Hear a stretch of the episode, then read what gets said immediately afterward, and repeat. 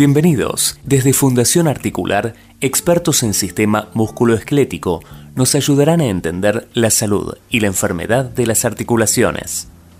Últimas novedades médicas explicadas con sencillez para comprender, mantener y mejorar nuestro extraordinario aparato locomotor. Somos Fundación Articular. Te queremos bien.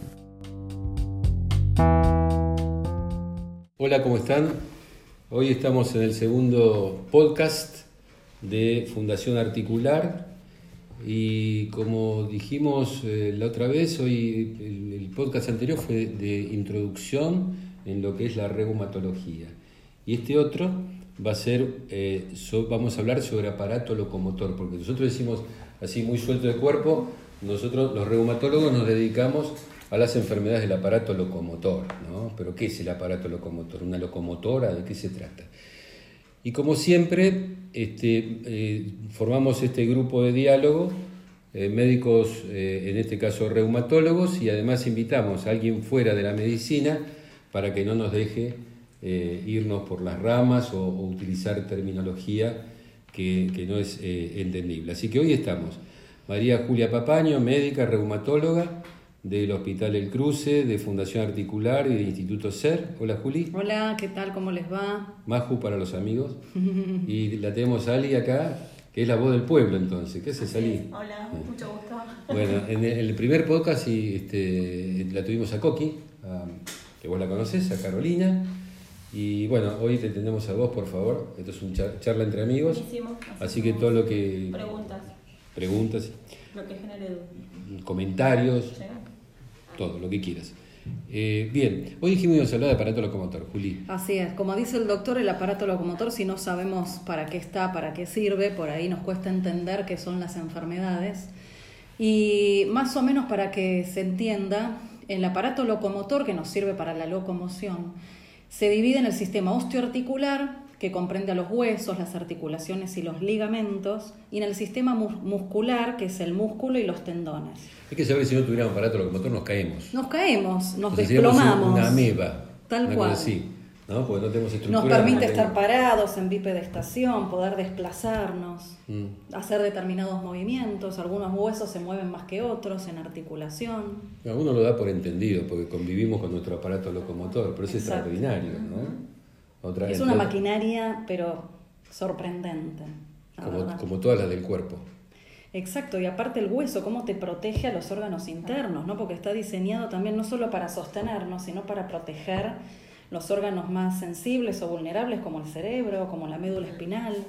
Y el hueso parece una cosa rígida, una maderita, sin embargo funciona permanentemente, constantemente. Exacto, parece inerte, pero es una materia viva, es un órgano más y está en constante renovación, porque se forma y se degrada para volver a formarse y así poder crecer a lo largo, por ejemplo, y algunos a lo ancho. Y fíjate que qué importante es que adentro está la médula ósea cuya función es la de producir glóbulos rojos, blancos, etcétera es muy fuerte desde el punto de vista inmunológico. Entonces la naturaleza fue tan viva que la rodeó de hueso, ¿no? Para protegerla. Para protegerla, como si fuera una cajita, está ahí adentro. O sea que el hueso no solamente nos mantiene en pie, sino que, eh, digamos, actúa como una especie de depósito, de reservorio, nada menos que de lo que se llama medula ósea, que ustedes saben, este, nada menos que para eso sirve el hueso. Y no solamente está en huesos largos, ¿no? Claro, hay huesos planos que también tienen médula ósea, como el esternón, ah, eh, huesos de la pelvis. Y sabes que estamos aprendiendo permanentemente funciones nuevas del cuerpo, es extraordinario, ¿no? Leía esta semana, esto eh, abro nota al pie, ¿no? Este, esta semana leía que ustedes recuerdan que la, la piel tiene la epidermis, la dermis y el tejido graso que está abajo, ¿no? Y siempre se pensó que el tejido graso, los lípidos que tenemos abajo, el tejido lipídico, servía para, eh, en el caso de, viste, cuando nosotros comemos cada vez menos, podemos más delgado, porque el tejido graso, nosotros empezamos a consumir tejido graso, y cuando comemos mucho comemos gordo, ¿no? Es como un reservorio de energía, pero además nos protege del calor, del frío, como si tuviéramos un tapadito. Listo, ahí se terminó la función. Sin embargo, parece ser que este, tiene un montón de otras funciones vinculadas no solamente a la inmunología, sino a la calidad de la piel. Entre otras cosas, cicatrización, los queloides, envejecimiento está vinculado con todo esto. ¿Cuándo se empezó a hablar de esto? En febrero del 2019, o sea, hace, para medicina hace 15 segundos. Entonces aún el órgano, los tejidos que parecen, el, el organismo, los tejidos que parecen menos importantes a la, a la, luz de los que no sabemos, resulta que tiene una función extraordinaria. ¿no? Exacto.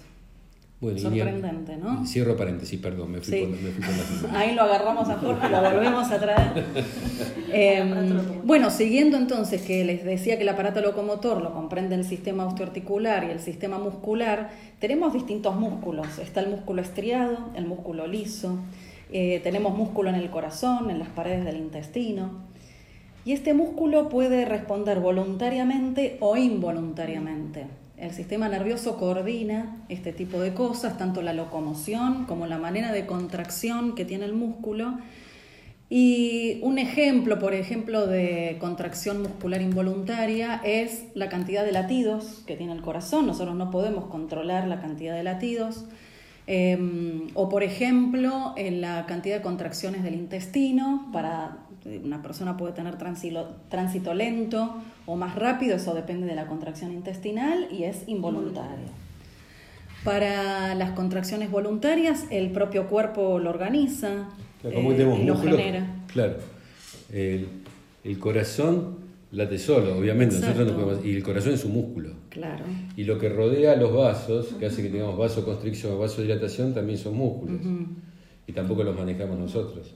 Se llaman músculos lisos y, e involuntarios. Exacto, pero a su vez tienen el- el- los sensores, que serían los nervios, eh, que ante un estímulo llevan al sistema nervioso central, se decodifica y por la médula el nervio periférico le da la orden a ese órgano para que haga determinada cosa. Entonces, de esa manera es como que reaccionamos a- ante estímulos dolorosos, de calor, de miedo. No tenemos que hacer nada, lo hace automáticamente el Es cuerpo. impresionante. A través del sistema nervioso Exacto. autónomo, etc. Pregunta, ¿cuántos latidos eh, tenemos de corazón en una vida promedio? ¿No? Ahí me mataste. Ah, ¿viste? 3 mil millones. 3 mil millones en de toda la vida. Sí, Es una cosa increíble. es el músculo que más trabaja. 3 mil millones. Y está permanentemente trabajando. Claro. Así como respiramos aire, uno no Claro. se olvida de respirar. Eh, Claro. Son cosas es decir, cuando uno se automáticas. asusta también el corazón. Exacto, te prepara, te Claro. prepara para la huida, Claro. para la reacción. Tenemos 100 mil pulsaciones por día. Increíble, ¿no? Increíble. Y está ahí laburando, nosotros no decimos No nada. hacemos nada. Ahí está. No necesita pilas. Las pilas sería, bueno, la conducción nerviosa, ¿no? Porque es verdad, es electricidad. Claro. Es esa electricidad necesaria para reaccionar. Pero están los otros músculos que son los voluntarios. O sea que yo quiero levantar un paquete. Decido si lo quiero hacer, claro. Y ahí sí trabaja, hace, digamos, trabaja nuestra voluntad. Exacto. llaman músculos estriados. Claro. Mm. Como tenemos en el esqueleto en sí. No les dije que en el esqueleto hay 206 huesos Ajá. en total. Ajá. Y que están eh, articulados de una manera perfecta eh, para generar lo que es el- la protección de la médula. Así tenemos la columna con sus siete vértebras cervicales, las cinco lumbares, las 12 dorsales. eh, y según la disposición de esas vértebras, las articulaciones que vamos a tener. Entonces, hay articulaciones eh, con un movimiento determinado en flexión o extensión que te lo da la columna. Después el hombro, cadera y rodillas tienen muchísima, muchísima movilidad por la articulación que tienen, con cartílago, con membrana sinovial, con ligamentos, con tendones. Entonces todo está preparado para que esos dos extremos queden perfectamente unidos y que no se desplacen. Pero fíjate, a, veces digo al paciente la, la complejidad del hombro, ¿no? Imagínate vos que irás a hacer un títere y, y querés que tengan los movimientos que tiene el hombro. Es re complejo. Es re complejo el hombro, sí. Y, y no lo vas a hacer tan bien como lo hace la naturaleza. Este, imagínate la complejidad que tiene, entonces todas las enfermedades que puede tener a partir de tantos tendones, ligamentos, músculos, en, en el hombro me refiero, ¿no? que están este, superpuestos, Entrelazados, entrelazados, etcétera, ¿no? Eh, ahora, siguiendo con el tema muscular, ¿no? Tenemos músculos, por músculos estriados que están por todos lados, esto que nosotros los voluntarios que podemos hacer lo que querramos, eh, también se enferman. ¿no? Claro. Que estos, eh, digamos, como vos decías, Juli, eh, el aparato locomotor está compuesto por músculos, ligamentos, tendones, articulaciones, la membrana que recubre las articulaciones, que es la sinovial. Cada uno de estos componentes puede enfermarse. ¿no? Después en los diferentes podcasts, a medida que supongo un podcast va a ser hombro, entonces ahí nos vamos a meter más en la anatomía del hombro. Exacto. Hoy la idea era hacer una pincelada gruesa sobre qué, qué es el Después verán el manguito rotador, Totalmente, las estructuras totalmente. blandas que se lastiman ahí. Claro. Entonces decíamos en, la en el primer podcast que la reumatología entiende de aquellas enfermedades no traumáticas, que no hubo golpes en el aparato locomotor. Entonces, bueno, ya hablamos de los músculos del aparato locomotor, que por lo, por, por por lo pronto se pueden golpear o se pueden estirar excesivamente, que son las distensiones musculares, ¿no? Los golpes, eh, digamos que produce un hematoma y demás. Pero eso es por los golpes, ¿no? Pero también, y pregunto, ¿no? ¿Se puede enfermar por alguna otra cosa que no sean golpes los músculos? Claro que sí. Sí, bueno, hay enfermedades, patologías más complejas eh, que pueden ser autoinmunes, inflamatorias, que generan eh, anticuerpos. Hay, las enfermedades autoinmunes se definen porque hay un, como una explosión de anticuerpos que eh, están sensando que hay un daño permanente, entonces el organismo, por ese sistema inmunológico, libera anticuerpos y se va a lastimar al músculo. ¿Y ¿Cuál es esa enfermedad? Y esa enfermedad son las O miopatías, las miopatías son muchas. miositis. Hay, Mm. claro, miopatía se engloba a muchas, hay un abanico eh, muy grande. Míos, músculopatía, Mío, enfermedad. Exacto. Claro. Eh, y ahí, bueno, se discriminan entre infecciosas, inflamatorias, autoinmunes. ¿Puede haber infección de los músculos? Puede haber infección. Triquinosis. Claro, Por ejemplo. claro. Es una enfermedad. Relacionada con el consumo de cerdo, Sí. crudo. Sí, sí, sí. Y eso, bueno, eh, también puede provocar dolor muscular y hay que buscarlo.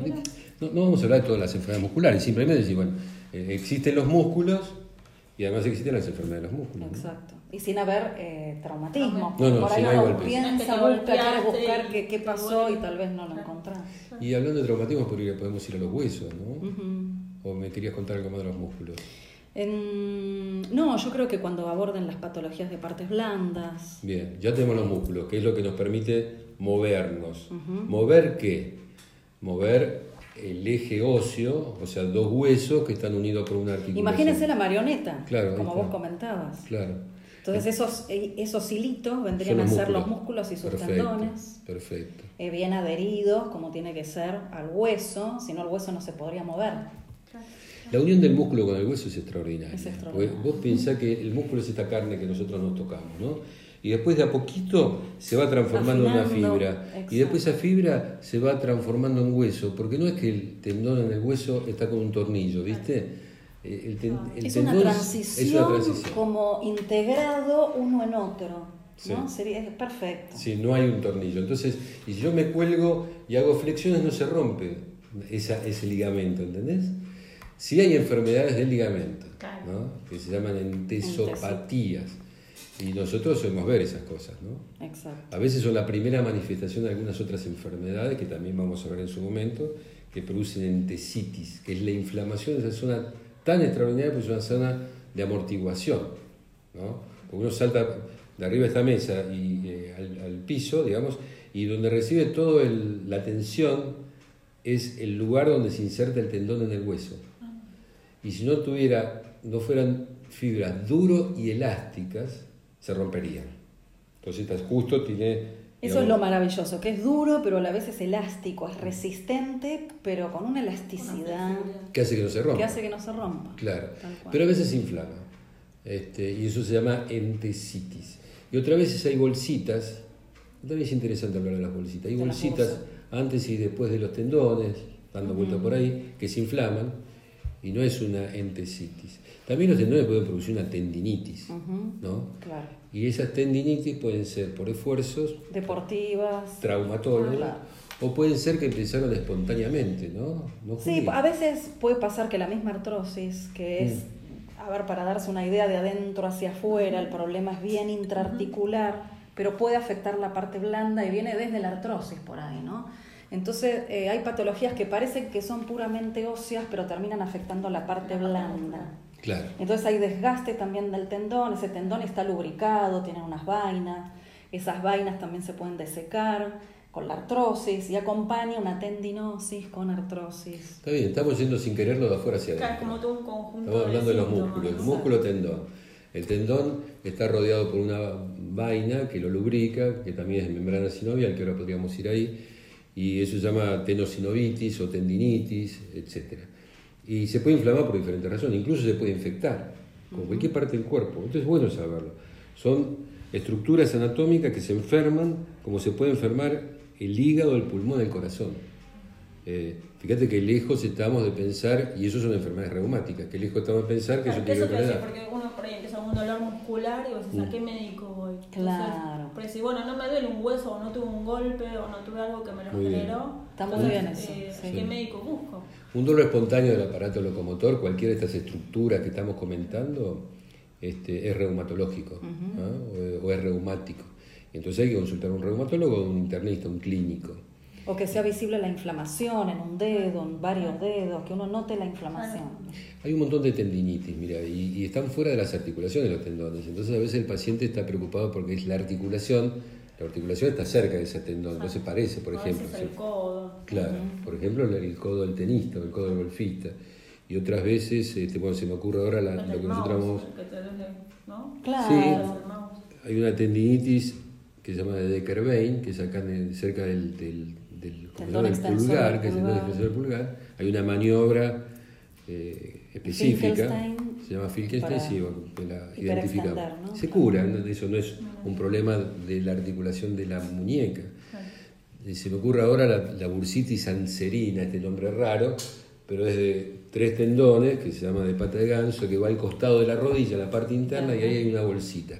Y se inflama y la verdad que parece un dolor de rodilla. Hoy me vio una paciente que también preocupada por la rodilla y era una bursitis prerrotuliana, que está fuera, de, todo esto está fuera, son estructuras fuera de la, de la articulación.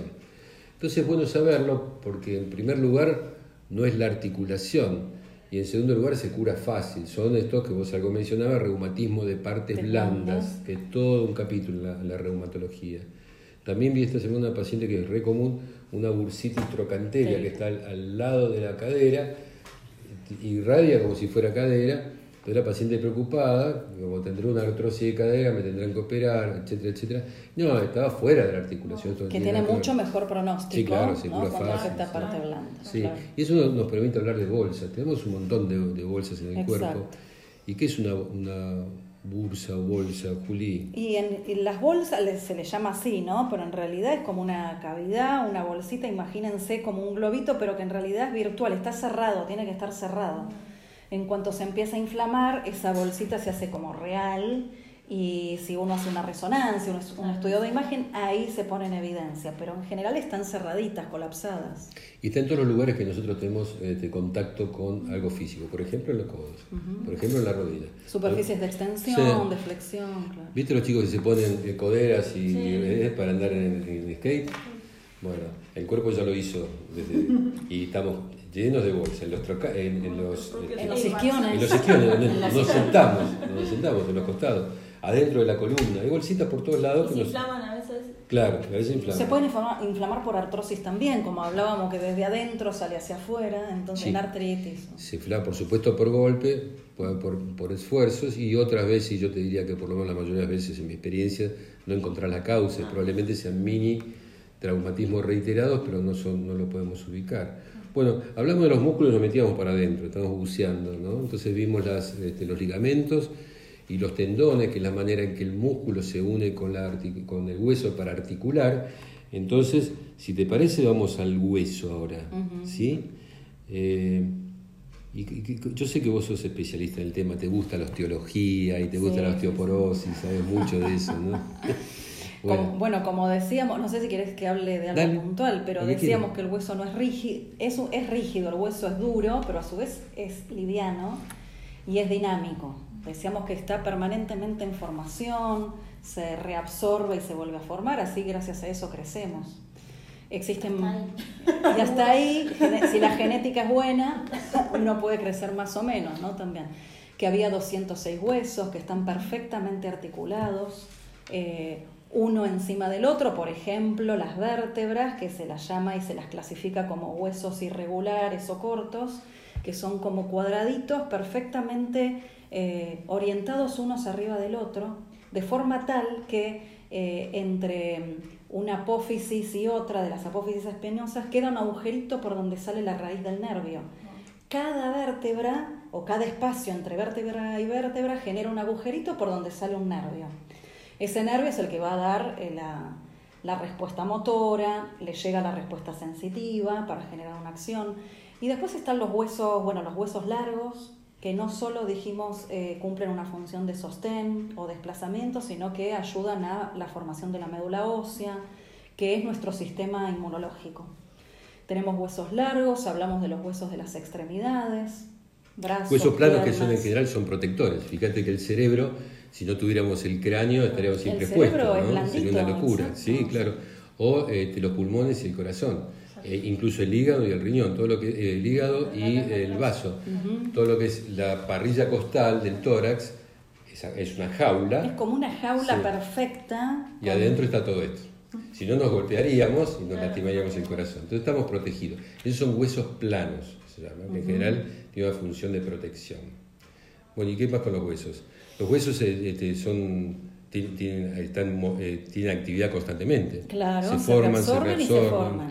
Eh, y crecemos, hasta el, hueso está en constante movimiento, se forma hueso, se dice, hasta el pico de masa ósea, hasta los 29, 30 años, por eso es importante el consumo lácteo. Eh, y la actividad física, hay preocupación con los niños obesos, mal alimentados lo que no se hizo en la infancia después es muy difícil eh, recuperarlo o incorporarlo de golpe hasta los 30. Buen, buen tema ese, ¿eh? Este, incluso el sol, ¿no? Los chicos de capital que no ven el sol y la pandemia. La pandemia colaboró. Cinco meses sin tomar sol, ¿no? Es una locura. Es terrible y nos vamos poniendo grandes también y la exposición solar, la posibilidad de absorber esa vitamina D también va disminuyendo. Por eso la mayoría de nuestros pacientes les damos vitamina D Ahora se habla mucho de la función eh, que cumple en el sistema inmunológico la vitamina D. Se habla un montón. Por eso está ensayando en COVID. Y se está ensayando en COVID. Se dice que los pacientes que tienen hipovitaminosis D pueden tener un curso más tórpido o de peor evolución para COVID. Entonces se la involucra en muchos procesos inmunológicos. Y, o sea que el hueso, desde el punto de vista de la enfermedad, probablemente la enfermedad más frecuente sea la osteoporosis, osteoporosis estamos viviendo más. Exacto, por eso hablaba del pico de masa, tratar de llegar a un pico a los 30 lo más alto posible, eso se puede medir con las densitometrías. Eh, ¿Y es conveniente comer o tomar vitamina D? Claro, bueno, depende de la edad. Sí, sí, si es alguien que está muy encerrado, si no tiene acceso solar, exposición solar. Y bueno, verlo la edad que tiene, si es posmenopáusica, premenopáusica, pero sí, a la mayoría les estamos dando vitamina D y controlaremos el dosaje en sangre por ahí una vez al año. ¿Ustedes saben que hay infarto de hueso también? No. O sea, el infarto. Exacto. ¿Cómo se te infarta? infarto. Lo que pasa es que uno dice, oh, tuve un infarto, uno enseguida piensa en el corazón. El corazón. Pero en realidad eh, todo lugar del cuerpo, es virtualmente todo el cuerpo, donde se tapa una arteria, un vaso, el lugar que va a irrigar esa, ese vaso, queda sin irrigación y luego se seca, digamos. Y eso, ese secarse es lo que se llama infarto. Imagínate vos un campo de soja y que vos tenés unas acequias y unos riachos dentro del campo y la estás, eh, este, la estás eh, regando de esa manera y lo tenés todo verde, lindo, qué sé yo. Pero si vos agarras esa acequia y la, y la tapás, haces un dique, toda la parte distal a eso, o sea, tu campo de soja, se seca. ¿Y qué le pasa? Eso es un infarto. ¿Y qué le pasa a ese hueso? Ah, se infarta.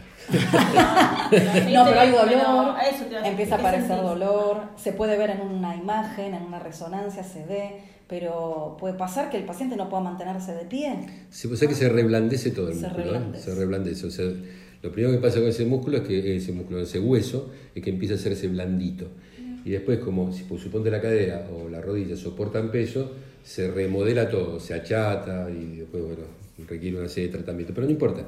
En realidad quería comentártelo, eh, que el, hueso... Mm, también necesita esa nutrición y si la pierde se enferma. Eh, hay por supuesto eh, tumores benignos, tumores malignos, hay enfermedades de otro tipo, la enfermedad de Payet, donde se vuelve loco, es al revés de la osteoporosis. Se forma muchísimo hueso. Claro, hay dos células en el hueso, una que forma hueso y otra que destruye hueso, ¿no?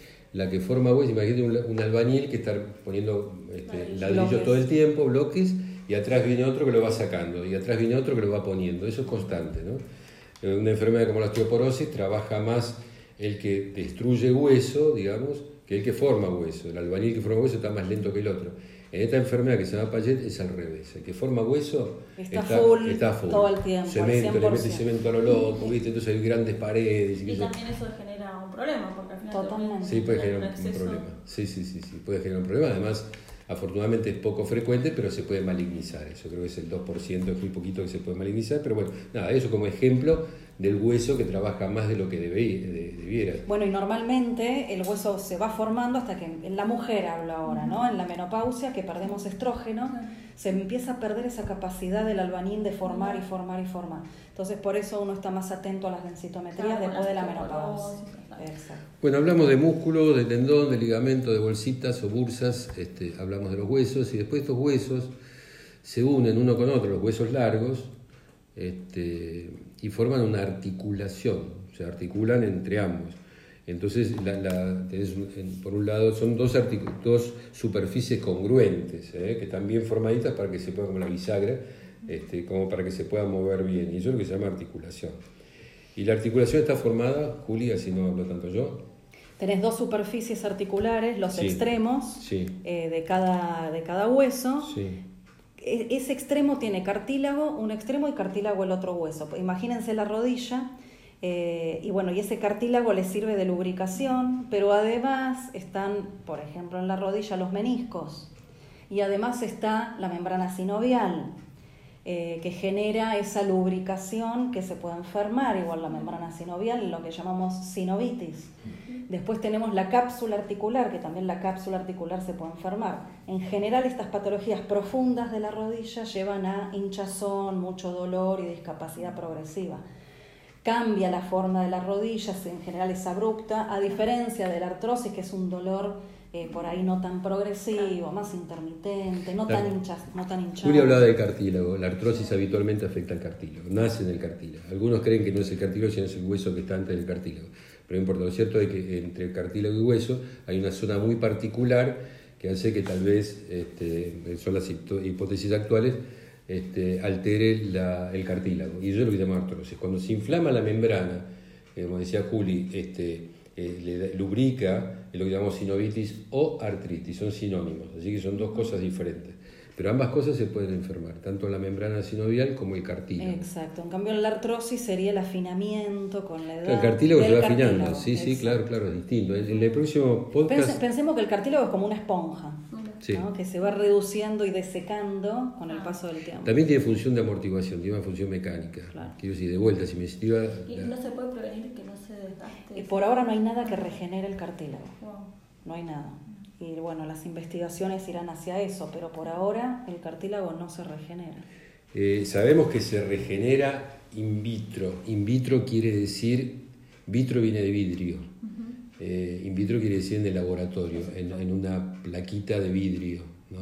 Eso quiere decir in vitro. ¿Que te lo inyectan? No, no, no, no Fuera del organismo. Suponte que nosotros tres queremos investigar artrosis. Entonces lo hacemos en cultivos de condrocitos, o un, un cultivo de cartílago, no en un ser humano, en una planta. Fuera del ser humano. Sí, por eso se llama in vitro. Entonces le decimos, este, empezamos a trabajar a ver qué hace ese cartílago, ¿no? si le damos tal cosa que pasa, si le sacamos tal otra que pasa. Sí sabemos, por ejemplo, a través de células madres, este, que se puede regenerar el cartílago. Nosotros estamos haciendo algunos experimentos también con CONICET y, y con ciertas sustancias también se puede regenerar. O sea, ¿qué quiero decir? se puede. Esto es, es una buena noticia porque el, cartílago involuciona, se achica, pero cuando vos lo, haces en la placa, in vitro, ves que el cartílago tiene, tiene capacidad para volver a ser el que era. Solamente que tenemos que encontrar el medicamento. Es revolucionario. Si eso pasara dentro del organismo, sería un golazo, porque por ahora la artrosis no tiene cura. No, claro, pero vos sabés que aún el tejido fibroso cicatrizal se ve in vitro que revierte a las, células que eran antes. Por ejemplo, si vos tenés la cirrosis, que es bien fibroso, bien una fibrosis del hígado, la ves al microscopio vas a ver que ya los hepatocitos, que son las células del hígado, desaparecieron y fueron reemplazados por fibrosis, por cicatriz. ¿no? Eso es reversible en in vitro. O sea, si vos haces ciertos tratamientos en la plaquita ¿no? de vidrio, ves como la fibrosis empieza a desaparecer y empieza a crecer de vuelta los hepatocitos. Pero sería, sería extraordinario. Porque claro. también en fibrosis pulmonar. Sería extraordinario. Y eso es lo que alienta tanto, y también pasa en esclerodermia. Eso alienta tanto a los investigadores porque es somos capaces, o la naturaleza, es capaz de revertir estos procesos que antes parecían procesos finales e irreversibles. Y uno de ellos es el cartílago. La buena noticia es esa. La mala noticia es que se necesita mucho tiempo para que llegue al ser humano, porque no es que vos lo viste en la plaquita y ahora vamos a ser una persona. Eso no es así. Uno tiene que después de hacerlo in vitro pasa una etapa que se llama in vivo, que son con animalitos. ¿está bien? Si vos ahí lo demostraste, como lo demostraste in vitro, y además que es seguro, entonces se pide autorización a las agencias regulatorias para pasar a seres humanos. Bueno, eso todavía no lo estamos haciendo o no se está haciendo, pero la buena noticia es eso, que el tejido eh, puede revertir a sus estados anteriores. De hecho, ahí aparece algo más, como habíamos hablado, que son las células madres, que tiene la característica o la capacidad de ser eh, inmortal y se puede transformar en cualquier tejido, las células madres. Y últimamente, eh, a principios del, siglo XX, un japonés que le valió el premio Nobel descubre eh, la capacidad de hacer células madres inducidas. Eso quiere decir que yo agarro cualquier célula mía, suponte... Eso te pregunta cómo se hace una célula madre. Nosotros, los tres tenemos células madres, todos tenemos células madres, que están permanentemente trabajando y generando distintas este, distintas eh, familias de células. Entonces es una célula madre dentro de la membrana, que se llama hematopoyéticas, y ella es capaz de, transformarse en, en, glóbulos rojos, en blancos, en neutrófilos y qué sé yo, ¿no? Tiene capacidad de transformarse en muy, muchas cosas, como por ejemplo las células madres embrionarias. Eso te preguntar, porque hay, mucha información de que cuando tenés un hijo podés claro, del cordón. células del cordón. Hay, pues son totipotenciales, o sea, se pueden transformar en cualquier tejido. Pero cualquiera puede tener esas células. Se transforman en cualquier tejido y además este, son inmortales, son extraordinarias. Pero este japonés lo que descubrió es que no hace falta ir a las células madres que tenemos. Podés agarrar otra célula, modificar el código genético, transformarla en células madres. Eso se llama células madres inducidas. Pero esto es tema para otra. Voy a, voy a invitar. Sí, voy a invitar a un investigador del CONICET experto en células madres, el doctor Dewey, para que nos hable un poquitito de esto. Chicas. Re interesante, me encanta. Chiques, chiques, bueno, aprendimos algo de aparato locomotor como siempre los que necesiten algo o quieran o sugieran lo que fuere, estamos a disposición. Eh, nuestra fundación, la web es fundacionarticular.org, eh, la del instituto que tan gentilmente nos, este, nos eh, permite utilizar sus instalaciones y demás como para hacer eso, es institutoser.com y así que estamos a disposición. si quieren decir ahora, díganlo, callen para siempre.